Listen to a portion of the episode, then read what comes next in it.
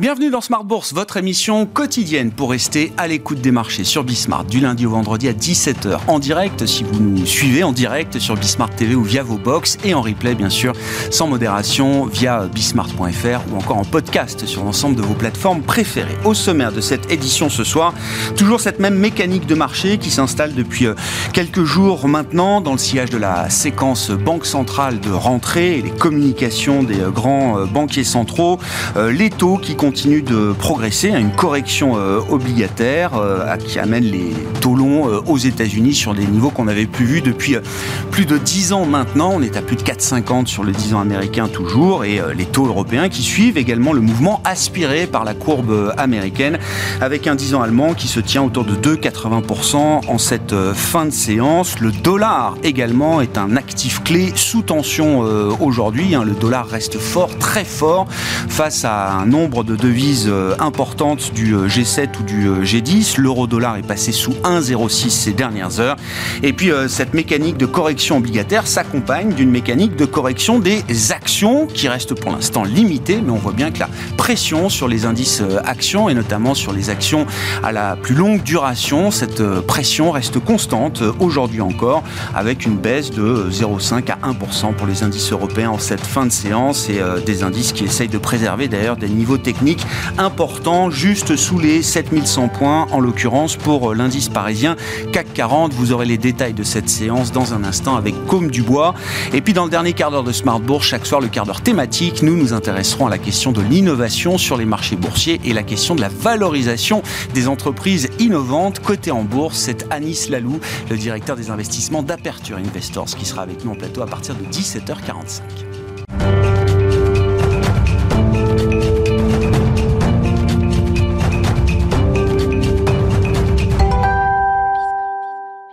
Avant d'accueillir nos trois invités de Planète Marché, comme chaque soir, tendance mon ami, les infos clés du jour sur les marchés avec Comme Dubois qui nous accompagne. La Bourse de Paris accuse une nouvelle séance de baisse. Ce mardi, les marchés restent sur le coup des communications des banques centrales qui semblent tabler sur une période prolongée de taux d'intérêt élevés afin d'endiguer la hausse des prix. Du côté des États-Unis, les investisseurs redoutent toujours un scénario de shutdown avec la fermeture de certaines administrations fédérales la semaine prochaine en raison du blocage des élus républicains sur le financement du budget. Pour éviter ce scénario, les élus des deux chambres doivent impérativement trouver un accord avant samedi prochain. Du côté des valeurs, le luxe est à la peine ce mardi, sans doute un des secteurs les plus sensibles à la remontée des taux et aux problèmes économiques chinois. Kering et VMH et l'ensemble du secteur en Europe accusent désormais des, baisses de plus de 20% par rapport à leur sommet des derniers mois. De son côté, Airbus progresse jusqu'à 0,8% au cours de la séance, après qu'Air France KLM ait annoncé son projet de renouveler sa flotte long courrier par 50 appareils A350 conçus par l'avionneur européen. La chute la plus importante de la journée concerne Carmat, son titre a accusé une perte allant jusqu'à 50,7% au cours de la séance, après que l'inventeur du cœur artificiel ait annoncé qu'il pourrait manquer de liquidité d'ici la fin du mois d'octobre et qu'il pourrait ne pas atteindre son objectif de vente annuelle. Une autre information importante ce mardi pour concerne le secteur de la tech et Iliad, après l'annonce du projet de Xavier Niel, propriétaire du groupe technologique, de réaliser des investissements stratégiques dans l'intelligence artificielle estimés autour de 200 millions d'euros. Demain, côté statistique, les investisseurs prendront connaissance des commandes de biens durables aux États-Unis pour le mois d'août. Tendance, mon ami, chaque soir, les infos clés de marché avec Comme Dubois qui nous accompagne dans Smart Bourse sur Bismart.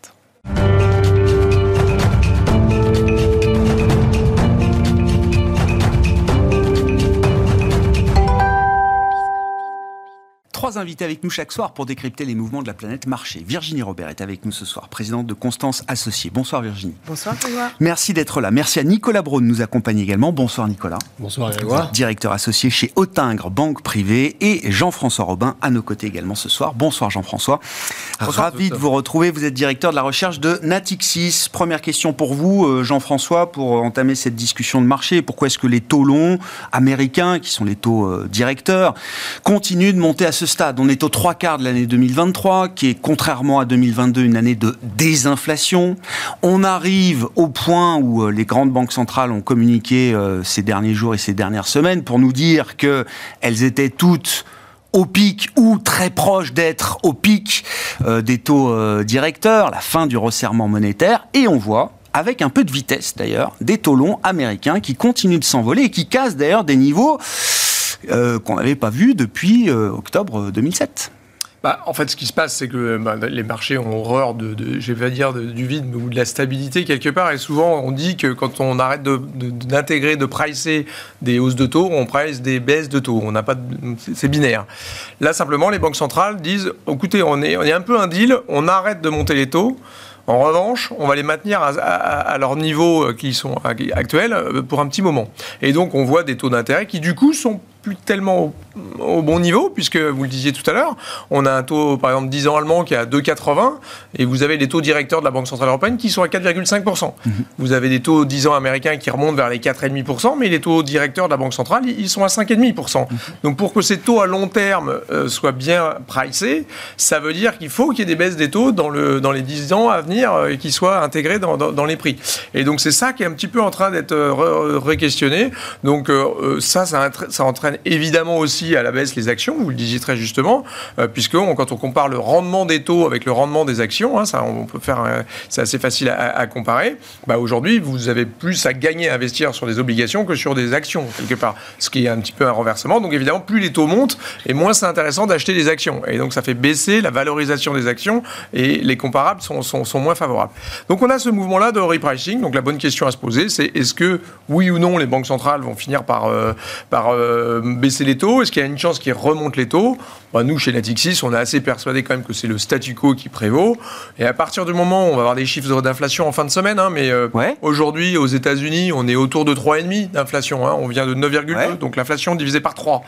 Elle va probablement, d'ici à la fin de l'année, passer sous les 3%. Si vous avez des taux d'intérêt, des taux directeurs à 5,5%, des taux d'inflation qui sont autour de 3 et un taux de chômage qui remonte, il y a quand même de grandes chances qu'à un moment donné, la Banque centrale américaine finisse par baisser les taux en 2024. En revanche, quand vous regardez ça en Europe, là oui, c'est un peu plus compliqué pour la Banque Centrale Européenne de baisser les taux. On va là aussi avoir les chiffres cette semaine, mais on va rester sans doute un petit peu en dessous de 5%, on est en septembre. Euh, on sera difficilement en dessous des 4% en fin d'année. Donc euh, il va falloir attendre très loin dans 2024 sans doute pour que la Banque Centrale Européenne baisse ses taux. Et donc là, votre 2,80 du Bund allemand, bah, il est bas. C'est encore trop cher. oui, enfin c'est pas... Le taux est bas, il est cher en obligation. Sur la partie américaine, enfin, euh, quel est le, quel est le bon taux long à 10 ans pour l'économie américaine? Le taux réel est à plus de 2% hein, désormais sur, sur la partie longue. Hein. Vous avez une économie américaine et nous on pense qu'elle va quand même un peu ralentir. C'est toujours courageux de dire que l'économie américaine va ralentir. Souvenez-vous, au début de l'année, euh, on nous promettait tous une récession américaine. Cette fameuse courbe des taux qui était soi-disant inversée, qui nous annonçait une récession. Euh, je, je bien discuter avec ceux qui pensaient que ça avait un pouvoir prédictif. encore une fois, 8 hein. des 6 dernières récessions annoncées par. Et je crois que ceux-là même n'ont pas perdu l'idée que la récession ah arrive. Un jour, il y aura une récession. Ben oui, mais cette idée-là n'a été que reportée de trimestre mais en trimestre. Force est de hein. constater que pour l'instant, euh, on est plutôt sur un 2% de croissance américaine cette année. Donc on n'est pas du tout en, récession, loin s'en faut, aux États-Unis. En revanche, à 2% de cette année de croissance, c'est quand même assez probable qu'on ait une, une, une, croissance américaine plus faible que ça pour plein de raisons. Parce que l'épargne des ménages est déjà dépensée, qu'on euh, a du taux de chômage qui remonte, qu'on a la fin du déficit budgétaire américain. Il faut, faut juste garder en tête que le déficit budgétaire américain, en cet été, il est de 9% du Oui. On est à 6.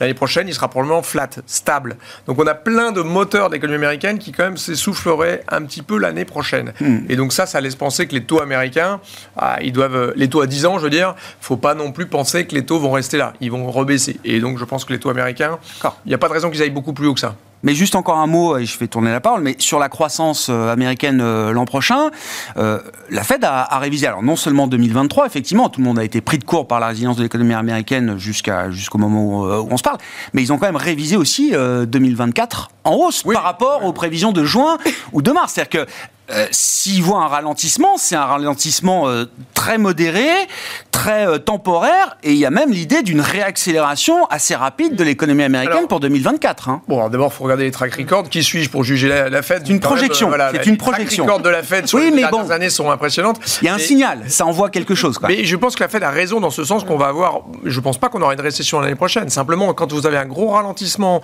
du chômage qui remonte, de la consommation qui baisse, une crise immobilière qui est quand même là sur un certain nombre de, segments du marché, je ne vois pas comment et quelle est la nécessité pour une banque centrale, et là c'est l'ancien banquier central qui parle, mais pourquoi avoir des taux réels aussi hauts Donc il va falloir qu'on ait une politique un peu plus neutre, donc probablement 100, 150 points plus bas qu'aujourd'hui. Mmh. Ils ont baissé leur prévision de taux de chômage hein, aussi, hein, c'est pareil. Hein. Ils voyaient 4,5, euh, c'est 4,1. Euh, l'immobilier, on ne sait pas trop où on en est. on a eu des indices de prix immobiliers qui ah, nous montrent que bah, en tout cas, les prix remontent peut-être un, petit peu aujourd'hui. Si vous voulez acheter un mall commercial à San Francisco, ça vous coûtera pas cher. Ah oui, mais San Francisco. Il y a une disparité géographique aux États-Unis qui fait qu'effectivement certaines, certaines zones sont encore sous pression. Virginie, sur euh, cette idée de la résilience américaine, la question des taux, est-ce que ça implique pour les, les investisseurs actions comme vous, euh, bien sûr. Oui, alors non, mais d'abord sur les taux, moi je voulais préciser également que euh, oui, il y a le discours euh, des banquiers centraux. Ça, c'est clair que ça fait bouger le, les niveaux. mais il ne faut pas oublier quand même que depuis 2-3 mois, on est sur un calendrier d'émissions qui est quand même très costaud. Et donc ça, faut absorber. Et là, on en a jusqu'à, si je ne me trompe pas, tu, vas me dire, mais jusqu'à mi-novembre à peu près, où le, ce calendrier est très chargé. On peut espérer qu'après, il y ait moins de bon parce que ça, ça contribue bien hein. sûr. Ça contribue. Après il y a beaucoup d'émissions qui n'avaient pas lieu en début d'année et qui se retrouvent aujourd'hui euh, en fin d'année. en fait quand vous êtes dans un marché où vous n'y voyez pas clair que ce soit sur la croissance soyons humbles hein, restons humbles sur la croissance effectivement cette économie américaine elle est plutôt résiliente mais moi je la vois plutôt dans un processus de normalisation voilà. Euh, elle est avec des différenciations et, qui sont en train de se corriger. Il y a du wording aussi qui, bon, on sait, hein, il y a quand même des, personnes qui, euh, quand ils parlent, ça fait bouger le curseur. Donc, euh, notamment le, patron de JP Morgan, qui lui a parlé ah. de taux à 7%. Euh, pas plus tard. Il dit le monde n'est sans doute pas prêt pour des taux à 7%. C'est un worst case scénario qui décrit euh, Jamie Dimon. Pour, pour, moins 5% non plus, hein, mais euh, oui, on peut tout dire. Il n'est pas prêt à 7%, effectivement, mais lui pense que déjà, je pense que sa lecture, c'est que la Fed est déjà allée loin parce que lui, il pense que ça va ralentir, que ça va freiner brutalement. Donc, en fait, restons humbles, on ne sait pas, on va voir. Tout ça intervient évidemment dans la période que moi je nomme toujours sans filet. Le sans filet, c'est quoi? S'il n'y a pas de publication. Et moi, vous savez, moi, c'est mon juge de paix, c'est les publications des, sociétés. Et là, euh, bah, on va attendre le 15 octobre pour avoir les premières publications.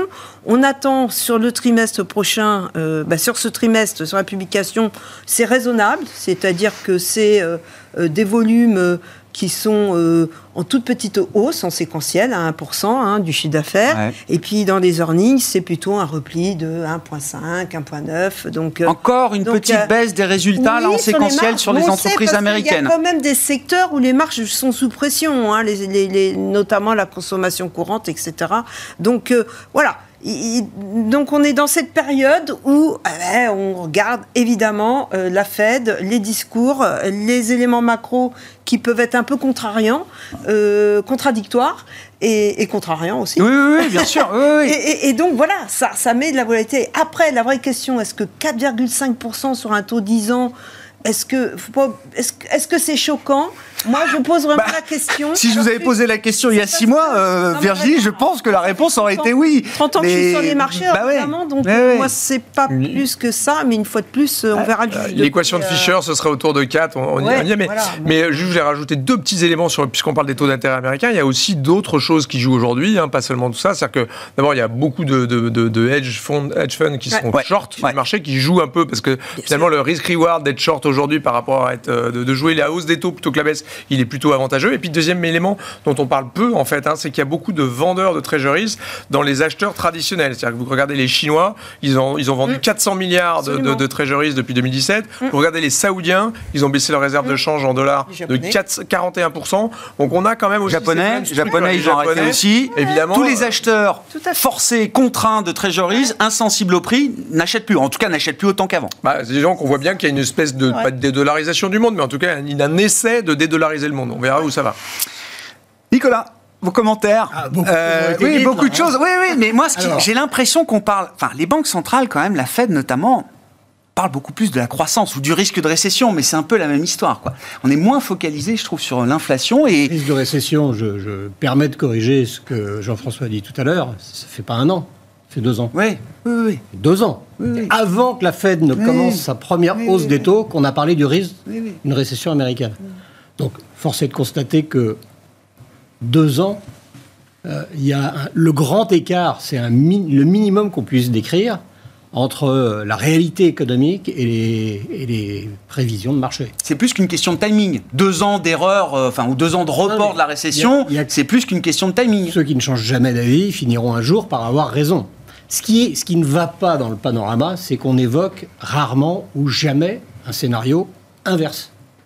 Parce qu'on nous aurait dit. La Fed, si. Nous tous, nous quatre, on nous aurait dit il y a deux ans, il y a un an, ah que euh, la réserve fédérale en remontant ces taux à 5, 5,5%, ne provoquerait pas une, euh, euh, une cassure économique, on n'aurait pas mis un copec dessus. Mm-hmm. Donc, cette, cette, capacité à gérer, autant ils sont rentrés dans cette, euh, ce scénario, de, enfin, dans, dans, ce cycle de remontée des taux en, étant clairement behind the curve, autant maintenant, bah, mm. ils ont fait le job.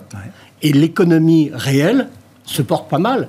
D'ailleurs, euh, elle se porte tellement bien qu'on est autorisé, c'est du rêve, hein, mais de se demander parfois si euh, les bases d'un autre cycle ne sont pas en train d'être jetées. Alors sur la partie obligataire, dont je ne suis pas un spécialiste, mais évidemment, d'abord on est investisseur sur les obligues, et euh, sur les actions, on est extrêmement dépendant.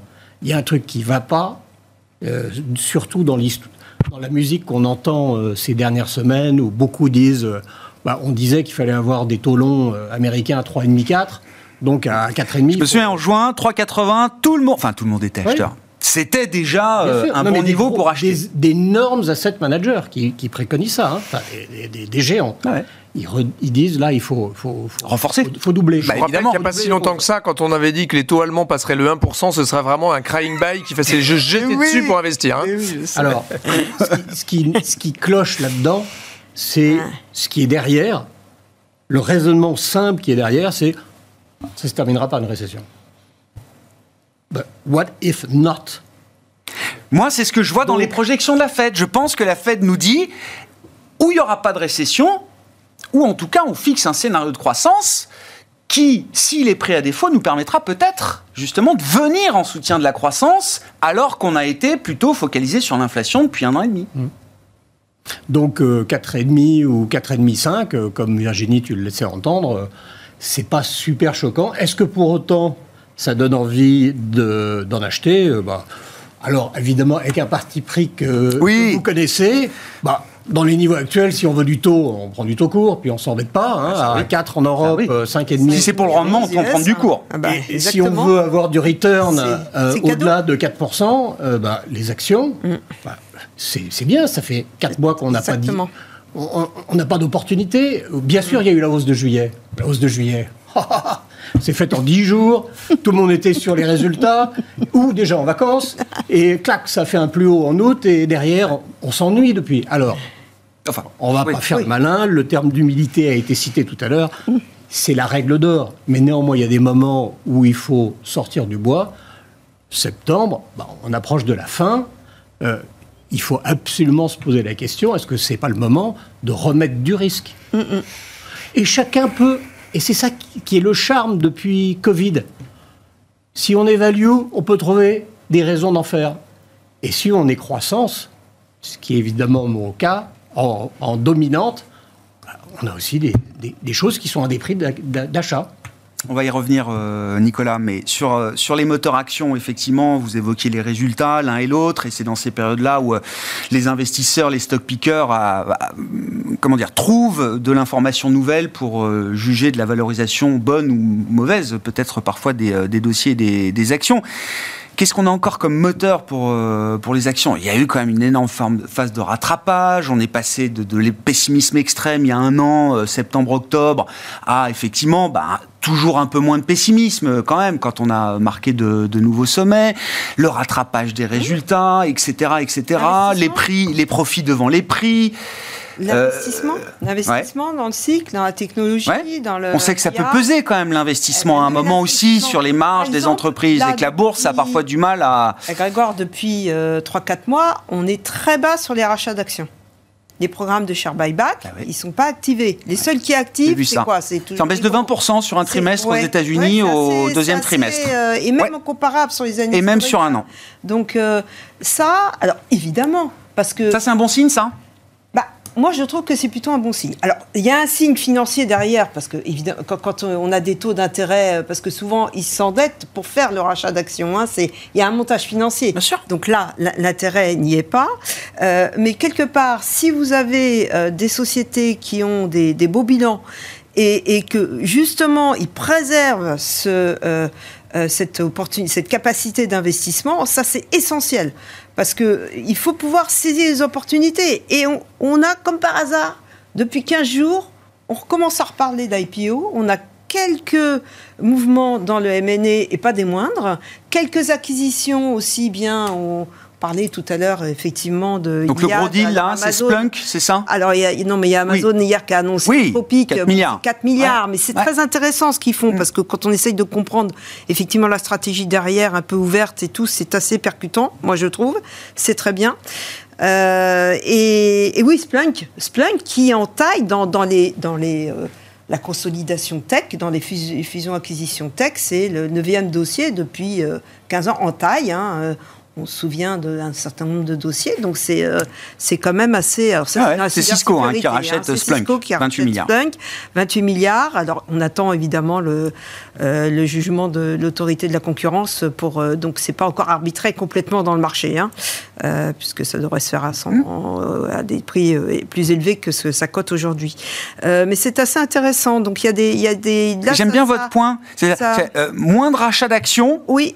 Vous, vous, en tant qu'actionnaire, vous dites c'est bien. Moi, je préfère. Ah ben c'est long terme. Ça dépend de quel côté vous. Une réserve de valeur. Mais c'est ça, c'est ça. Moi, j'aime bien construire. J'aime bien investir dans les sociétés qui vont construire, hein, qui vont créer de la valeur sur le long terme. C'est plus intéressant que. Euh, je suis pas dans le, le, momentum, le trading du momentum. Et le marché reconnaît ça parce que le marché a été drogué au, ah, rachat d'actions quand même. Hein. Ah ben, le juge de paix, euh, comme toujours, euh, sur le long terme, le marché. Alors le marché à court terme, non, il reconnaît pas forcément, mais à long terme, si c'est validé mmh. par la qualité des résultats, euh, voilà. On a gymnastique financière et un investissement pour le futur, il n'y a pas débat. Et en tant qu'actionnaire, vous préférez aussi des entreprises qui, qui réduisent leur rachat d'actions sans, hésiter. pour investir Sans hésiter. C'est une gymnastique financière où je me relue. Euh, je, où, quand c'est un actionnaire qui veut se reluer, ok. Mm. Mais sinon, euh, je vais détruire des actions. Euh, en fait, ça, crée quoi? Ça ne crée rien. En fait, je ne sais pas quoi faire de mon cash. Mm. Donc ce message-là, il est moins porteur. Oui, et donc rationnellement, je le redistribue à des actionnaires qui, eux, sauront peut-être euh, mieux utiliser mon cash que moi en tant que société. C'est le principe des rachats d'actions. Hein. L'annonce, enfin, je ne suis pas le spécialiste, et puis Virginie va mieux connaître de toute façon, mais l'annonce d'NVIDIA d'un méga programme de rachat d'actions à 1200 euh, milliards de, de capis boursières, excusez-moi, mais si, si, on a fait que hum. la V1 sur une échelle de 15 15 versions de l'intelligence artificielle, pourquoi, pourquoi j'y rachèterais de leur titre qui a pris 300% euh, en un an? Et le moteur de l'investissement, c'est crucial. C'est crucial. L'investissement, on parle évidemment du consommateur aux États-Unis, bien sûr, etc. Mais le moteur de ah l'investissement, c'est quelque chose euh, de euh, crucial dans, nos économies. Qu'est-ce qu'on peut dire de l'investissement justement là dans les perspectives un peu macro qu'on peut avoir? C'est ça, ça, va être un moteur? Euh, enfin, il y a y du public partout. Enfin, tout, tout devient hyper étatisé jusqu'à la moindre jusqu'à la moindre décision ah bah micro micro économique aujourd'hui. J'écoutais Nicolas, je disais le moteur de l'économie américaine aujourd'hui, c'est de l'argent public. Oui, finalement, c'est juste que c'est du keynésianisme et que quand on pense à la Fed. Il y a du privé qui vient se mettre sur l'IRA. Oui, hein. il y a beaucoup de ça. Maintenant, c'est vrai que si on parle investissement, pas public, mm. mais privé, parce que le mm. public, compte tenu de ce que, ce que des accords qui sont été passés pendant le plafond de la dette, euh, qui vont être passés là pour, pour le shutdown, etc., les élections qui se profilent, on sent bien que l'argent public va être moins. Euh, voilà. Euh, ils vont être moins prolixes d'argent public dans, dans l'année 2024 et sans doute de 2025. On verra un peu en fonction des élections. Mais en tout cas, 2024, clairement, on aura moins de, de push de l'investissement public, il y en aura moins. En revanche, on a un formidable succès quand même euh, des, euh, de l'IRA, et pas seulement, hein, je pense au Chip Act, hein, qui est le, le, plan de, de, développement des, des, des, des puces euh, aux États-Unis. Ils mettent 50 milliards sur la table, et on, on est à peu près à 300 milliards d'investissements privés.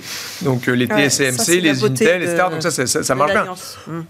Notons qu'en Europe, on a mis 42 milliards sur la table et que les investissements dans les puces en Europe sont loin d'être ridicules, puisqu'on a Intel, TCMC, etc. On a aussi nos, nos, nos, nos, gigas investissements. Euh, et le Japon fait de même, TSMC est aussi au Japon, etc. Ce qu'on hein. voit bien aujourd'hui, c'est quand même que l'investissement privé et, en train, et là on parle de digital en fait autour de ces, puces, mais songez à l'investissement dans la transition énergétique. Et aujourd'hui, ce qui porte, et nous dans, le groupe BPCE chez Natixis, on voit bien que la dynamique d'investissement, elle est toujours là. Mmh. Et notamment, elle est encore là dans de l'investissement plutôt que dans les, elle est là dans les, dans les, dans les, grandes, les grandes usines, les gigafactories. On voit ça dans les statistiques. Hein. Et donc, on voit bien que l'investissement, à la fois dans le digital et dans la transition énergétique, fait que le niveau total de l'investissement au niveau mondial est en train de remonter. Et si on veut se projeter dans du marché, ça veut dire qu'on est quand même en train de changer l'équilibre entre épargne et investissement. Et ça, ah. ça veut dire que comme il y a une course à l'investissement, ça va faire remonter les taux d'intérêt d'équilibre. Ouais. Donc on est plutôt ça plaide pour des taux plus élevés. pour des taux un petit peu plus élevés. Maintenant, évidemment, quand vous aviez, je vous rappelle que les taux euh, avant, on était à 2, bah, on est peut-être à 4, hein, mais, mais, mais, pas forcément à 7. Quoi. Hmm. faut qu'on parle du. Euh, alors, Nicolas. Peut-être sur ce thème de l'investissement, qui va dans le sens, euh, il ne faut pas que ça soit une idée fixe ou une obsession, mais d'un investissement quand même en action, c'est que l'innovation est partout. Euh, on a deux années de, de Sauf dans les statistiques, pour faire une blague. Mais... Oui, c'est comme la productivité, c'est ça, oui. On, la voit partout, sauf dans les stats. Ça fait deux ans qu'on annonce aux financiers, où les financiers se racontent l'histoire, mais enfin, le monde réel écoute ce que disent les marchés. Donc on annonce un ralentissement et qu'on annonce en plus une inflation élevée. Ce qui est formidable, c'est que les entreprises, presque partout, se sont remarquablement adaptées ah bah. à ces contraintes-là. Et ce qui est tout à fait formidable, c'est que l'innovation, je ne sais pas si on a tous les trois en mémoire une entreprise qui nous a choqués parce qu'elle coupait l'innovation. Coupe pas l'innovation. Hmm. C'est un budget qu'on défend, qui est. Et pour reprendre un sujet que, que Virginie a évoqué tout à l'heure, on commence à voir de nouveau du M&A, des fusions-acquisitions, orienté sur l'innovation. Hmm. Pas simplement pour faire 1 plus 1 égale 2, je fais des hmm. synergies, ça hmm. c'est le monde bancaire ou d'autres choses, mais il y a des choses très orientées sur l'innovation. Et donc, cette, partie-là de l'histoire, c'est vertueux. C'est ce qui fait le succès historique des États-Unis euh, et, et, dont on, on a envie de s'inspirer. Parlons du luxe justement, ça nous permet de parler de l'Europe, puisque c'est un secteur poids ah, lourd euh, en bourse euh, en Europe. Il n'y a pas de comparable, il n'y en aura jamais, évidemment. Le luxe, c'est la France. Euh, le luxe est en bear market. Quand on prend alors un indice qui représente les 10 grandes valeurs du luxe en bourse en Europe, c'est un indice qui a perdu plus de 20% par rapport au sommet qui a été atteint ces, ces derniers mois. L'emblème chez nous, c'est LVMH qui a fait 20% de baisse bah, en deux mois, en deux mois et demi, hein, maintenant. Je, savais que vous alliez provoquer. C'est une provocation C'est This is a provocation si ceci, est un bear market, alors... Euh, bah, c'est une baisse de 20% euh. Ceux qui ont vu les marchés depuis 30 ans... Non, mais pour un secteur comme le luxe, c'est plus rare qu'ailleurs, peut-être. Oui, mais enfin, vous, vous prenez quoi sur le plus haut? Parce qu'un bear market... Ah oui, oui c'était sur un an. Non, c'est euh, sommet est à 18 et LVMH est à 0. C'est pas un bear market. Ou alors, euh, on a connu 150 euh, bear markets sur euh, Meta, Facebook et tant d'autres. Alors, néanmoins, ça baisse. Et ça baisse vite. Ça baisse vite. C'est incontestable. Donc, le marché est forward-looking. Il est vrai qu'en septembre, la tonalité des acteurs est différente de celle qu'ils ont eue fin juillet. Hermès a, parlé le dernier de juillet, euh, le 29 juillet, euh, le contexte était globalement bon. Euh, alors, à regarder les cours, on se dit, ben, le monde a changé. Alors, évidemment, comme toujours, quand on regarde l'immédiateté, ça n'a pas tant changé que ça. On en fait une caisse sur la Chine. OK, on a rêvé de la Chine au premier trimestre. On avait compris quand même au deuxième trimestre que les, les, avions n'étaient quand même pas bourrés de consommateurs chinois pour acheter du luxe, et que après, en fait, c'était un pétard mouillé ou, euh, c'est une grosse déception. Sérieusement, depuis deux ou trois mois, la Chine n'est pas la source de nouvelles mauvaises nouvelles. Ouais. Les gens qui, disent, les gens qui ont attendu que la Chine redémarre pour acheter du luxe, il y, en a, euh, ont eu le temps de partir avant. Donc peut-être que l'histoire de septembre, c'est que ça cale ailleurs. Ça avait calé aux États-Unis ah. Avant le mois de juillet. Mmh. Ça avait ralenti. Mmh. Et maintenant, ça cale en Europe. Quelle que soit la raison. Alors, donc ça se traduit par une baisse des cours et avec des révisions à la baisse des résultats qui est à l'œuvre. Tous les jours, il y a un analyste qui révise à la baisse. Il y a même qui change d'opinion après 30% de baisse d'un titre, pourtant dont il faisait la promotion très active jusqu'au mois d'août. Je crois qu'il y en a un ce matin, s'appelle Richemont. On ne citera pas l'analyste. Euh, et il va y en avoir encore sous le pied. Mais en termes de valo, ça donne une impression que la baisse est faite l'ajustement en fait est extrêmement rapide, est en avance sur la réalité. Hmm. Ce qui est important pour, euh, pour vos téléspectateurs, certains vont l'écouter aussi euh, sans avoir l'image, c'est que euh, les, il me semble que les données derrière le luxe sont conjoncturelles.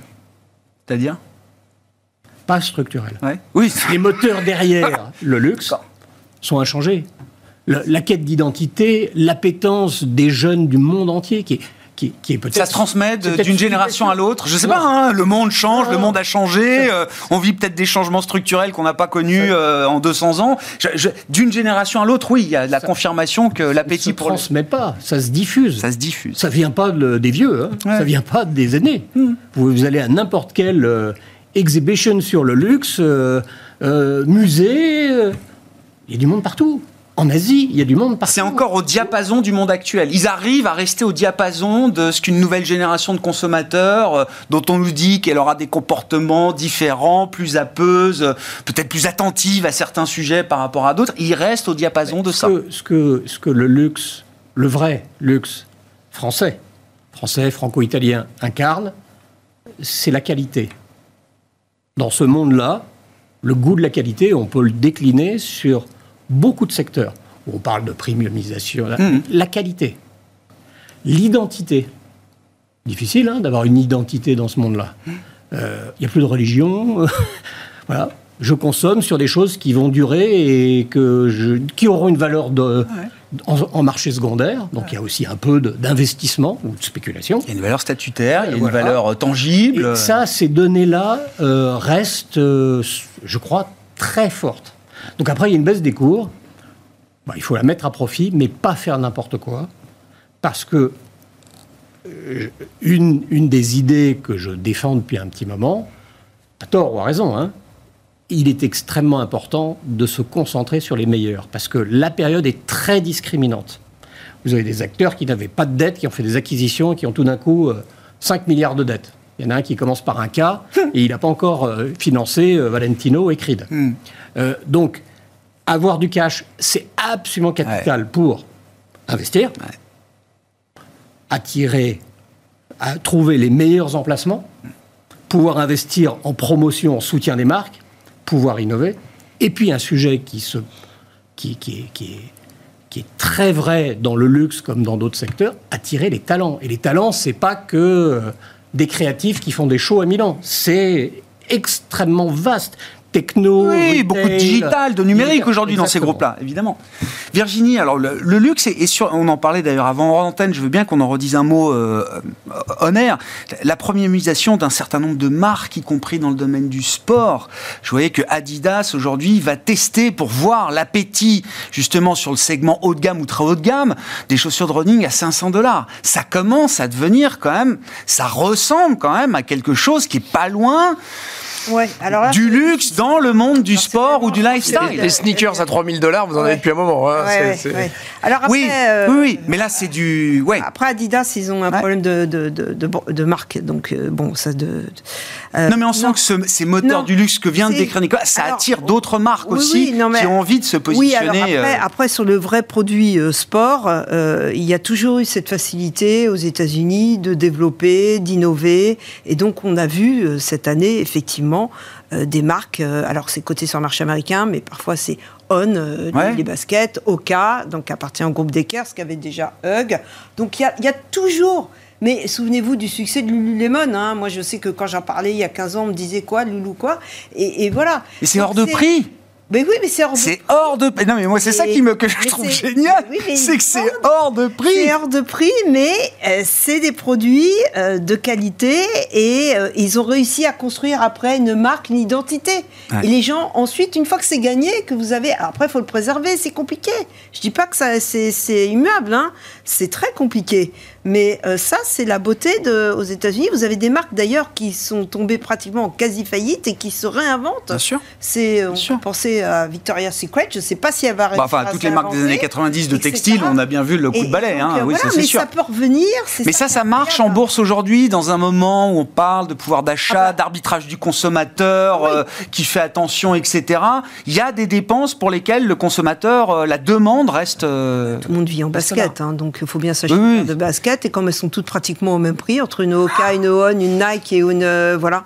Donc, euh, non, non. Ça, ça. Alors, je dis pas, il peut y avoir une inflexion, évidemment. Un consommateur plus prudent et qui va pas. Euh, on vient de. Je sais pas, aurait besoin de faire un plein à la pompe, par exemple. voilà. Oui, ah, mais ça, on n'en a pas parlé. Mais ça, c'est un vrai, vrai sujet. C'est que le prix du pétrole euh, l'énergie, c'est ça qui nous a aussi mis, j'ai envie de dire, dans ce... Sous pression, oui. là, depuis quelques semaines, parce hmm. que, évidemment, Juste. On, on est l'inflation, alors qu'on parle ensuite, ah oui, on regarde le corps inflation, hors énergie, mais il faut bien comprendre quand même que l'énergie, si ça monte, même si on retire cette composante, on ne peut pas complètement la retirer de l'économie. Forcément, ça ruisselle, comme oui, oui, non, mais ça génère des arbitrages, oui. Et, dans toutes les chaînes de, production, de, de, alors donc ça c'est un point très important. Et moi c'est la vraie question, c'est quand. Alors on sait pourquoi ça a beaucoup monté. C'est pas tellement sur la demande hein, d'ailleurs, hein, c'est l'offre hein, qui est. Euh, on a tourné les robinets, mmh. donc euh, dans, dans, le mauvais sens pour nous, je pense. Euh, et mais c'est à quel moment euh, le robinet euh, se retourne un petit peu en sachant qu'on sent que le prix va refluer. Donc ça, c'est un vrai critère dans l'équation qu'il faut surveiller.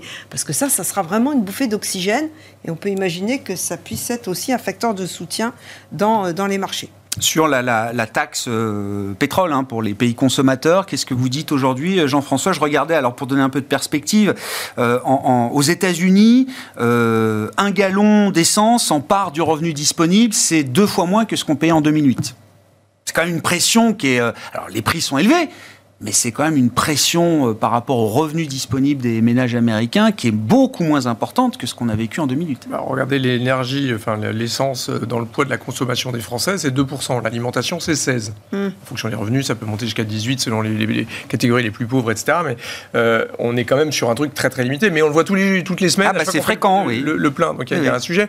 Moi, ma lecture de ce qui se passe, c'est qu'on est quand même sur, des, sur, un, sur un oligopole et sur une organisation du marché, d'ailleurs, qui reflète un rapprochement des Russes et des Saoudiens, euh, de l'éloignement des Saoudiens et des Américains, parce que voilà, ce que fait MBS, c'est justement totalement à l'encontre de ce que voudrait Joe Biden aujourd'hui. Donc on sent qu'il y a plein de géopolitique là-dedans aussi, mais économiquement, que font ces acteurs euh, producteurs de pétrole? Ils maximisent leurs revenus. Mmh. Pourquoi? Parce qu'on voit bien qu'il y a une accélération phénoménale de l'électrification des véhicules. Hein. On est sur un véhicule sur 5 vendu électrique euh, en Chine, en Europe. Euh, on n'est qu'à 8% aux États-Unis, mais on est en progression de plus 70% des ventes, etc. Donc on sent bien que l'électrification du monde véhicule, il va être beaucoup plus rapide que ce qu'on pensait. Hein. Donc moi, je, pense qu'on va aller beaucoup plus vite que tout ce qu'on dit.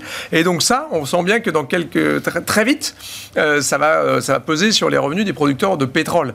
Et donc, on a intérêt à faire tant qu'on peut. Il y a une course de vitesse, là, pour les producteurs. Donc ça, on a vraiment ça, je trouve, qui est, qui est, qui est très, qui est très, à mon avis, qui est vraiment très, très intéressant.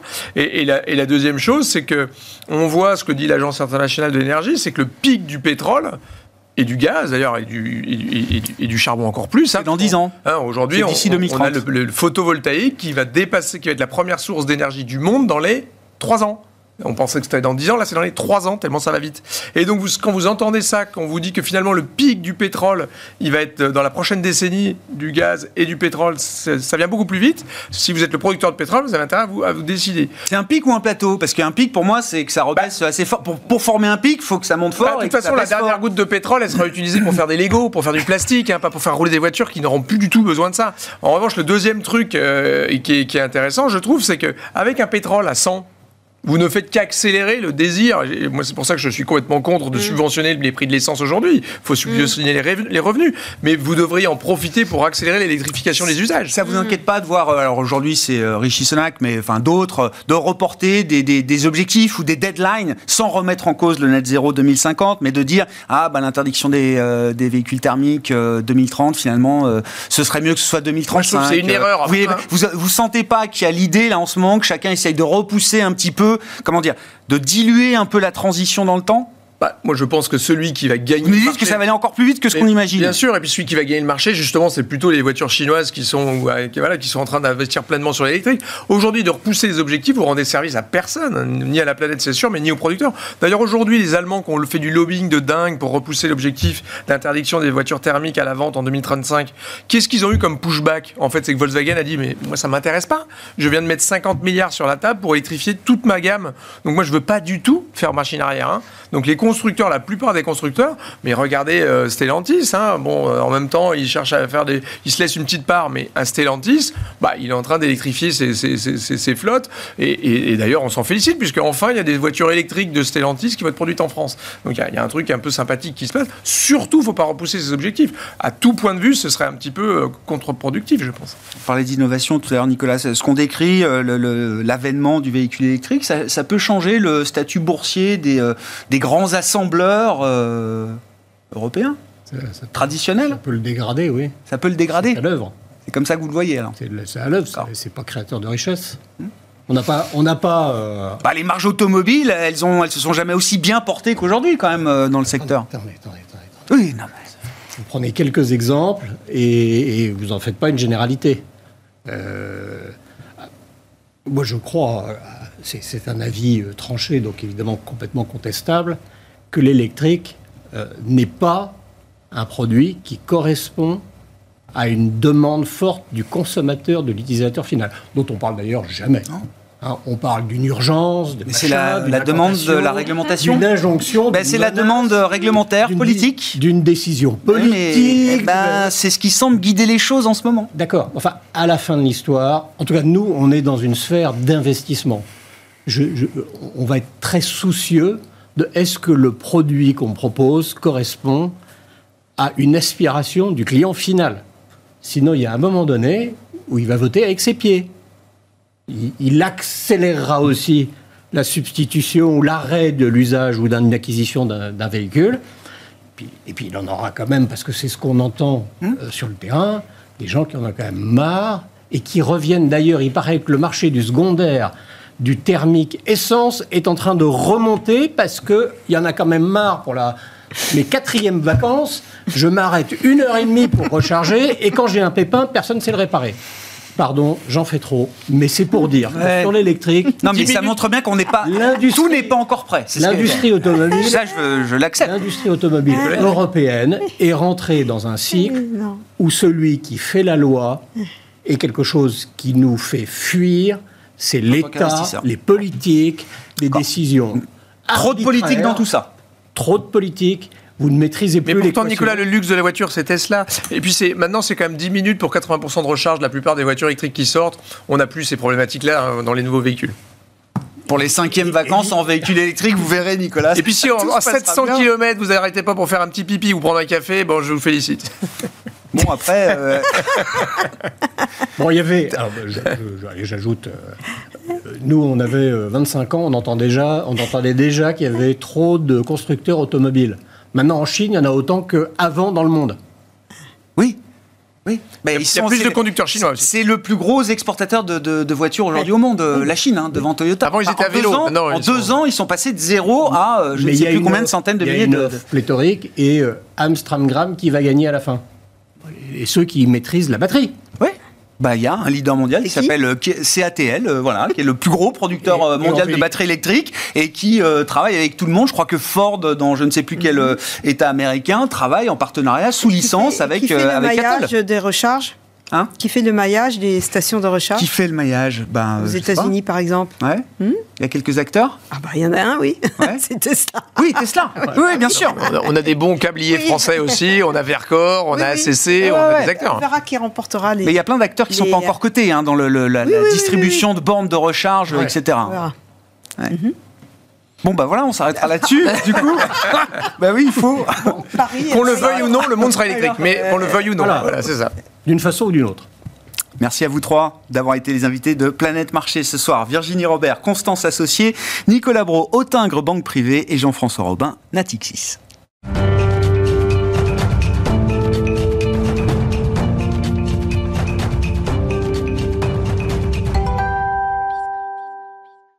Parlons d'innovation dans ce dernier quart d'heure de Smart Bourse, le quart d'heure thématique. Comment valoriser l'innovation euh, sur les marchés boursiers? C'est le sujet de ce quart d'heure.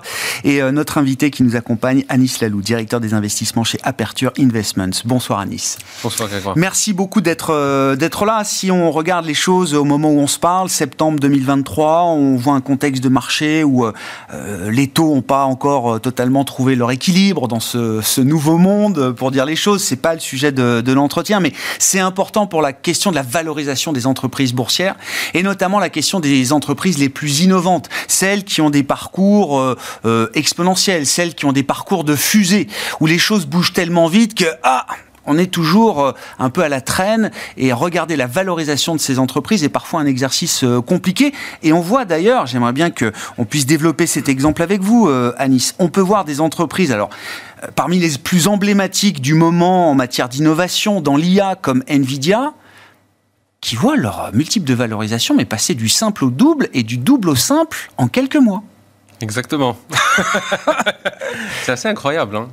Euh, donc Nvidia, euh, la dernière fois que j'étais là, on a parlé d'Nvidia. Euh, c'est traité sur un PE de 60. Aujourd'hui, c'est un PE de 24. C'est la même entreprise. Hein. C'est la même entreprise. à la différence près, c'est que entre la dernière fois où on s'est parlé, donc c'était février-mars, et aujourd'hui, les fondamentaux de la société se sont améliorés, ce qui est assez extraordinaire. Et donc, euh, on a eu deux résultats, deux résultats assez extraordinaires, et euh, au final, on se retrouve avec un bénéfice par action qui a doublé, et d'où le, le de-rating du stock. Donc aujourd'hui, qu'est-ce qu'on voit? Eh bien, on voit encore une accélération de déploiement de l'IA. C'est ce qu'on voit. Hein. Mm. C'est pas une course, c'est pas un marathon, c'est une course. Euh, qu'est-ce qu'on voit par ailleurs? On voit beaucoup plus de LLMs. Hein. Avant, on n'avait que ChatGPT. Aujourd'hui, euh, on a euh, Lama 2, on a même des modèles Abu Dhabi, Falcon 40, Claude 2, et aujourd'hui, on vient de voir Amazon qui a mis 4 milliards encore sur la table. Donc ça continue à être une course. Euh, et donc, euh, en face de ça, quand on voit qu'il y a des fondamentaux qui sont en train de s'accélérer et des multiples qui sont en train de se comprimer, euh, bon, vous l'avez mentionné au début, il y a ce phénomène de, de taux, de, taux et de rebalancement, mais c'est effectivement c'est intéressant. C'est sans doute des opportunités quand on pense au valo de ces actions qui typiquement ne sont pas euh, bon marché. Ouais, ouais, c'est ça. Oui, parce que 24 pour une boîte de croissance, d'hyper-croissance, c'est pas très cher. Hein. C'est des, des, multiples soutenables pour plein d'entreprises euh, aujourd'hui. Et donc, il y a c'est pas encore la fin de l'histoire boursière de l'IA parce que le marché, euh, euh, le marché boursier notamment a, toujours un peu cette euh, cette idée de, jouer le endgame très vite. C'est-à-dire que dès qu'il y a quelque chose de nouveau qui rentre en jeu, alors je sais pas comment c'était avant. Avant peut-être que on attendait de vérifier mois après mois que les opportunités se matérialisaient et donc le, cours de bourse progressait de manière peut-être plus plus linéaire, plus graduelle. Là, les choses vont très vite. Le marché joue tout de suite la fin de l'histoire. Mais vous dites là, on est loin encore de cette situation euh, sur le plan boursier quand on regarde un thème comme celui de l'IA. Je pense, oui, effectivement. Et ça me paraît, euh, par rapport à, l'historique, hein, on est dans un bouleversement euh, d'un point de vue technologique qui ressemble peut-être à Internet ou à l'électricité. Donc si on regarde, ces, phénomènes typiquement prennent 8 ans. 8 à 10 ans, hein, c'est ce qu'on ce voit historiquement. C'est des cycles qui prennent 8 à 10 ans. Nvidia a parlé d'un cycle de CAPEX sur les data centers pour ne parler que des data centers, sachant que ça touche quasiment à tout, euh, de, de, 10 ans. Euh, alors, euh, effectivement, on veut bien croire que tout va tellement plus vite aujourd'hui mais c'est difficile à croire qu'un cycle qui, qui, dure 8 ou 10 ans a déjà été joué sur un quarter. Ouais, je comprends. Surtout quand il y a un... Ouais, bien sûr. Et, et euh, quelques mois après, effectivement, ça fait 3-4 mois qu'on s'est peut-être pas vu euh, à Nice, mais pour un investisseur, et notamment dans les, les, marchés publics, hein, les marchés cotés, euh, on n'est plus au stade où il y a seulement euh, Nvidia, enfin le fournisseur de pelles et de pioches. On trouve déjà un univers d'investissement investissable, mondial, qui commence à devenir euh, intéressant, suffisamment profond également pour la partie boursière, j'allais dire, d'une allocation. Absolument, absolument. Et, et pas seulement mondial, mais j'ai aussi envie de dire européen. Parce que pour fabriquer ces fameuses GPU, ces fameuses puces NVIDIA, il faut tout un écosystème euh, dans lequel euh, des sociétés néerlandaises en Europe ou des sociétés italiennes et françaises hmm. sont extrêmement présentes, extrêmement fortes et renforcent leur part de marché. Donc euh, elles, sont, elles, se font des côtés aujourd'hui. Donc vous disiez le marché est en train de clôturer à moins. Ouais, ouais. Elles se font des côtés dans un environnement où on est plus préoccupé par les ajustements de cycle qui sont peut-être aussi de manière euh, tout à fait technique. Il faut par exemple que le 10 ans rattrape un petit peu le 2 ans. Euh, il faut que la Banque centrale fasse son travail technique de quantitative tightening. et donc, au fur et à mesure que ces choses se passent, effectivement, on peut avoir des, petites... mais ça, c'est une mécanique de marché. Ça, ça, remet en rien en cause le cycle de capex, d'investissement qu'on a devant nous sur, sur ces thèmes de l'innovation et celui de l'IA en particulier. On est en plein dedans. C'est vraiment intéressant de voir les deux partir dans deux sens. c'est ça. Les, valorisations qui se compriment et les, fondamentaux qui s'améliorent. Le jour où les taux effectivement bousculent encore un peu les marchés, ben, alors en, euh, France et en Europe, c'est Xavier Niel à travers Iliad qui euh, va mettre 200 millions d'euros d'investissement pour euh, renforcer l'écosystème autour de, l'IA. Bon, bah 200 millions, c'est à notre mesure, mais c'est pas rien non plus. c'est quand même, il y a une volonté, il y a des acteurs privés qui ont cette cette volonté. Qui m'intéresse aussi dans, l'innovation, c'est de voir ce qui se passe, euh, par exemple, autour de la santé. On a beaucoup parlé des vaccins, euh, ARN, etc. Il y a visiblement un nouveau champ d'innovation. Quand je dis nouveau, ça fait déjà quelques mois, voire quelques trimestres, euh, même une paire d'années pour les acteurs innovants, de ce champ de lutte contre l'obésité qui est en train de changer de dimension. Et là aussi, on a peut-être quelque chose d'un raz-de-marée quand on sait les troubles, les dommages associés à l'obésité et le fait qu'on est aujourd'hui dans le monde développé euh, une personne sur quatre en situation d'obésité au sens médical du terme et peut-être même une sur deux quand on parle d'un marché comme le marché américain. Oui, oui, euh, l'obésité, je suis tout à fait d'accord avec vous. Non seulement c'est... Euh, ça change tout, mais je pense qu'on est vraiment sur des médicaments qui sont d'une nature tout à fait nouvelle. Hein. Ça prend beaucoup plus de temps de nos jours de développer des médicaments, d'où l'importance de l'IA d'ailleurs, pour reparler de l'IA, qui joue un rôle considérable en fait à accélérer la recherche pour les médicaments. Mais quand on trouve des nouveaux médicaments, aujourd'hui, ça a un impact assez important. Donc moi, je regarde ce médicament contre l'obésité non pas comme juste un médicament euh, qui fait perdre du poids, mais on a des études aujourd'hui, donc la fameuse étude SELECT, qui, qui montre en fait que ça réduit les risques cardiovasculaires. J'ai envie d'aller bien au-delà que ça. Hmm. C'est que le poids euh, dans un individu est positivement corrélé souvent avec l'âge. On est sur des médicaments qui vont nous faire reculer dans l'âge et donc euh, allonger la durée de vie. Euh, et c'est vraiment l'enjeu qu'on est en train de voir avec ces, nouveaux médicaments et je trouve ça extraordinaire. Hein. Et vous faites un lien, c'est intéressant, hein. IA et santé, IA et médecine, c'est deux domaines qui vont, qui vont bien ensemble. Absolument, absolument. Le, corps humain est plein de data. et donc, euh, connecté un petit peu, il y a, il y a quelque chose comme euh, 10 000 pièces de recherche euh, scientifiques qui sont publiées tous les jours. C'est impossible pour un être humain de lire toutes ces pièces de recherche, de, de les comprendre dans leur euh, portée scientifique, alors qu'on sait les large language models, si on les entraîne bien, eh bien on peut lire toute la recherche, et non seulement lire la recherche, mais trouver et introduire des connexions et des zones euh, d'intersection qui sont très difficiles pour un être humain de faire, si, à, moins qu'il ne dorme pas ou qu'on fasse des équipes qui fassent que lire. Et donc voilà, donc c'est le genre d'application qui se prête tout à fait naturellement au déploiement du LLM. On revient sur Nvidia. Eh ouais, c'est incroyable. On parlait de Novo Nordisk, hein, bien sûr, je le cite. On a beaucoup parlé sur cette antenne, groupe euh, danois qui euh, partait de, l'insuline et qui a développé à partir des mêmes molécules, effectivement, des, avec des dosages différents, des, médicaments efficaces sur la perte de poids et sur le bénéfice cardiaque. Pour l'instant, en attendant euh, d'autres études et d'autres bénéfices peut-être autour de ces produits. Il y a un américain, Eli qui est très présent également sur ce, sur ce marché et du diabète et de, l'obésité aujourd'hui. plus globalement, à Nice, on va rentrer dans la période de publication des résultats des entreprises. Et effectivement, quand on voit le marché un peu secoué par cette mécanique de taux qui pèse sur les valorisations, on sent quand même que cette période de publication, elle va être importante pour voilà retrouver un peu les fondamentaux des entreprises et évaluer un peu fondamentalement les, les entreprises au-delà des, des, mouvements de taux sur, sur les marchés.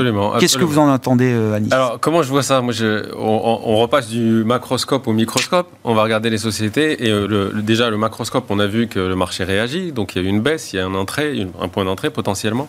Alors, pourvu que les résultats du troisième trimestre soient OK, tiennent, euh, eh bien, ça devrait donner encore une fois une petite bouffée d'oxygène euh, au marché action. Alors, qu'est-ce qu'on voit aujourd'hui? Bon, il y a des faiblesses dans des secteurs de la consommation. On voit une petite faiblesse dans le luxe, en relatif. Euh, mais on voit par exemple que l'auto tient. Euh, alors dans l'industrie, oui, on voit une faiblesse en Chine qui ne redémarre pas, mais en même temps l'Europe et les États-Unis tiennent. Donc bon an mal an, on devrait avoir pas que des mauvaises surprises, mais on devrait avoir, à mon avis, euh, des résultats qui tiennent à peu près et qui, encore une fois, mettent le, les spotlights sur la valorisation, sur le fait qu'il y a des niveaux, niveaux attrayants de, mm. pour rentrer. Mais quand on regarde le secteur auto euh, en Europe, euh, notamment, oui, euh, les PE, enfin les différentes métriques de valorisation montrent que, alors, est-ce que la récession est au coin de la rue? J'en sais rien, mais en tout cas, pour la valorisation de ces secteurs, il y a quand même quelque chose qui est déjà intégré, qui ressemble à une récession ou en tout cas un gros ralentissement. Absolument, et j'ai entendu avec grand intérêt le débat qui a eu juste avant moi. Tout le monde n'était pas d'accord sur l'auto. Hein, voilà, voilà. Mais effectivement, ça, ça presse pas mal de choses et ça presse aussi pas mal de disruption qui vient de la Chine, qui vient des batteries, qui vient des gens qui contrôlent les batteries versus les, ceux qui ne les contrôlent pas. Et je pense que tout cela est en train d'être digéré. Euh, peut-être il y a trop de constructeurs, peut-être il y a eu du M&A qui, qui, va venir euh, dans, dans, le futur. Euh, mais en tout cas, effectivement, il y a, il y a un support de valo à un moment donné quand on a des sociétés, mm. même en déclin euh, technologique, quand elles produisent des free cash flow, c'est souvent intéressant de les mettre, euh, soit de les séparer, comme le fait par exemple Renault, euh, soit, soit de, de, les, de les avoir comme target M&A. Oui, bien sûr. Et donc vous dites, ces résultats vont, vont révéler à nouveau enfin, des, des, des marchés un peu à deux, à deux, vitesses. On va se refocaliser sur ces, ces marchés très polarisés entre des boîtes, alors effectivement, qui passent de 62 PE puis à 24, et puis on verra demain, et puis des boîtes qui restent collées avec des PE euh, très très faibles, malgré euh, des performances opérationnelles qui sont OK, comme vous dites. Effectivement, c'est l'environnement dans lequel on est aujourd'hui. Oui. Merci beaucoup. Ça va commencer dans les prochaines semaines, euh, les résultats. Je n'ai pas encore les dates précises, mais il y a déjà quelques publications aux États-Unis et puis ça viendra ensuite euh, en Europe, effectivement, pour les résultats du euh, troisième trimestre. Anis Lalou, qui était à mes côtés en plateau pour ce dernier quart d'heure de Smart Bourse, directeur des investissements d'Aperture Investments.